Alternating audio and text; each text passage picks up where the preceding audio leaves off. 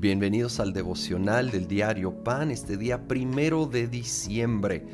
Vamos a iniciar un estudio del libro de Apocalipsis.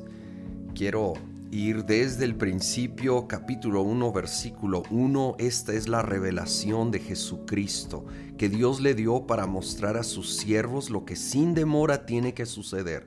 Jesucristo envió a su ángel para dar a conocer la revelación a su siervo Juan, quien por su parte da fe de la verdad, escribiendo todo lo que vio a saber, la palabra de Dios y el testimonio de Jesucristo.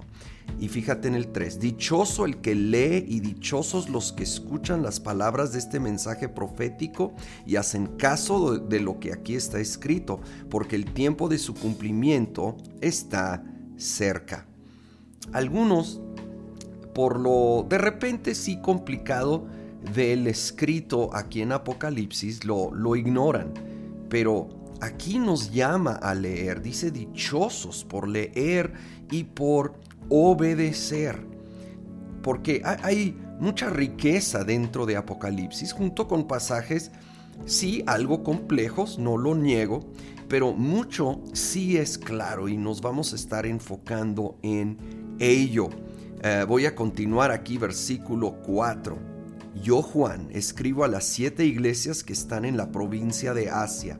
Gracia y paz a ustedes de parte de aquel que es y que era y que ha de venir, y de parte de los siete espíritus que están delante de su trono, y de parte de Jesucristo, el testigo fiel, el primogénito de la resurrección, el soberano de los reyes de la tierra, al que nos ama y que por su sangre nos ha librado de nuestros pecados, al que ha hecho de nosotros un reino de sacerdotes al servicio de Dios su Padre. A Él sea la gloria y el poder por los siglos de los siglos. Amén. Aquí el apóstol Juan aclara que está escribiendo a siete iglesias. Eh, eh, más adelantito en el capítulo 2 y 3 vamos a saber a cuáles se refiere.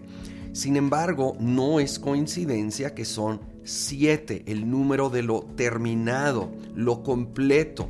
Ah, sin duda, aunque sí eran cartas a literal siete iglesias, también representa la totalidad de la iglesia a través de las edades, por lo cual es sumamente relevante a nuestras vidas. Y hace esta gran declaración, al que nos ama, el que por su sangre nos ha librado de los pecados, al que nos ha hecho a nosotros sacerdotes en su reino. Sí, él nos ha hecho aún reyes y sacerdotes, dice otra versión. Somos parte de su reino. Y Él va a empezar a describir aspectos de su reino, algunos incomprensibles quizá en este momento para nosotros, pero lo primordial es que nos ha hecho reyes y sacerdotes parte integral de su reino. Aquel que nos ama tanto que nos ha perdonado y librado de todo pecado por su sangre en la cruz. A Él, a Él sea la gloria y el poder por los siglos de los siglos. Amén. Señor, en esta hora te damos toda gloria, toda honra. Sea a ti, Señor, gracias que tú reinas sobre todos los reinos, los imperios, los tiempos, las épocas. Todo lo que ha sucedido, todo lo que vendrá, está bajo tu dominio y nos has hecho partícipes. Señor, nos llamas reyes y sacerdotes bajo tu dominio, tu gobierno, tu reino, tu autoridad. Señor, te glorificamos, te damos gracias. Ayúdanos a entender más y más de estas palabras que tú revelaste a Juan.